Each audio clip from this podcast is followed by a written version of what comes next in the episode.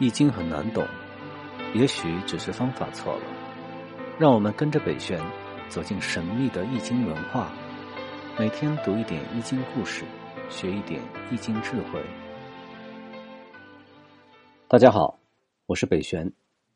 涣卦是易经的第五十九卦，从卦象上来看呢，上卦是巽卦，代表风；下卦呢则是坎卦，代表水。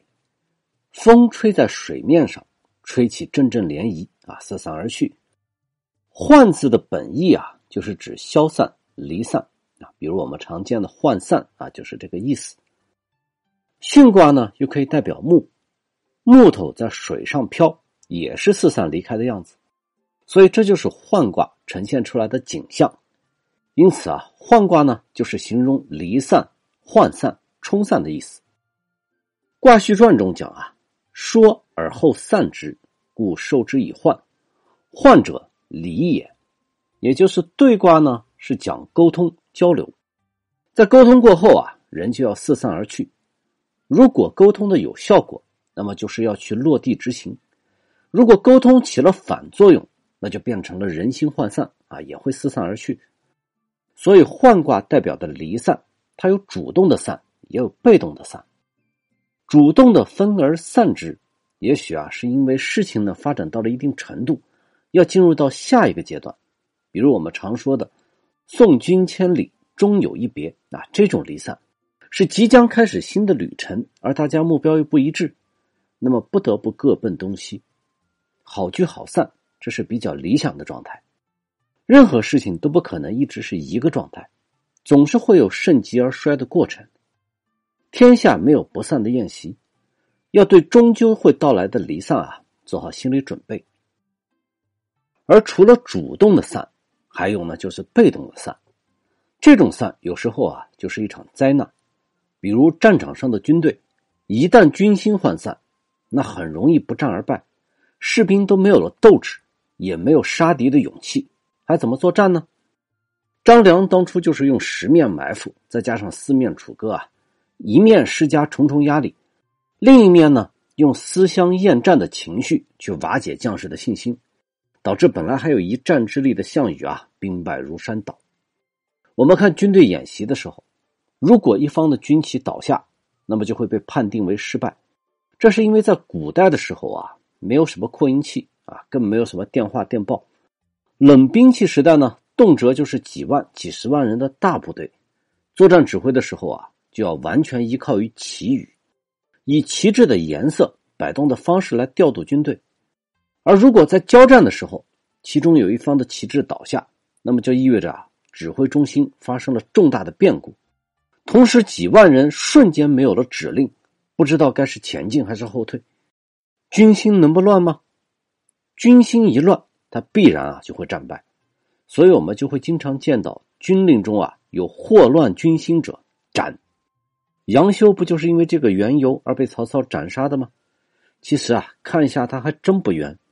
两军正在交锋，结果你四处讲啊，我们大军要撤退了，这和四面楚歌的性质啊没有什么区别。一个军队最怕就是军心涣散，一个组织也是如此。如果企业没有了发展的动力啊，或是让员工呢看不到希望，甚至是绝望。那么，真正有能力的员工就会渐渐越来越少，都默默的离开了这条要沉的大船。所以啊，一旦发生人心涣散的时候，作为领导者就要警惕了。本来如果能够重新凝聚人心啊，大家齐心协力，还有可能在船沉之前啊把船修好，继续前进。可是如果人人都只是想自保，弃船而去，那么就只能眼睁睁的看着船沉下去了。所以涣卦的卦辞啊，就是在讲应当如何去挽救涣散的人心。卦辞是说呢，亨，王甲有庙，立设大川，立贞。意思是说挽回涣散的状态，要重新建立起人们的信念，这样呢就能够建功立业。比如啊，我们都熟悉的望梅止渴的故事。曹操有一次啊带兵去打仗，结果行军途中水都喝完了，碰巧接连几天呢。经过的地方都是一片干旱，大夏天啊，将士们走的是精疲力竭，可是仍然找不到水源。眼看着部队就要坚持不住了，曹操灵机一动，让传令官大声传令啊，说前面不远处呢就有一片梅林，坚持一下，走到梅林就可以用青梅来止渴。士兵的精神就为之一振，啊，心中有了盼头，终于坚持到找到了水源而解困。这就和创业公司的老板啊常常给员工画饼是同一个道理，不是老板要忽悠员工。而是创业初期的团队，他就和望梅止渴的军事啊是一样的，需要一个目标啊，一个理想来凝聚团队。在资源有限的情况下，那么只能依靠信念了。其实幻卦本身啊，它没有什么好坏，涣散、冲散掉的，也许呢是一个团队、一个组织。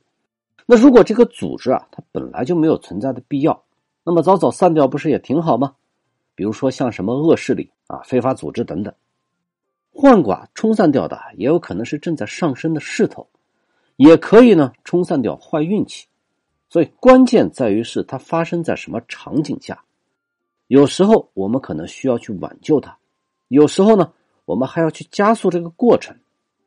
下一章呢，我们就来学习冲散和涣散的过程中，我们需要注意什么样的问题。谢谢大家。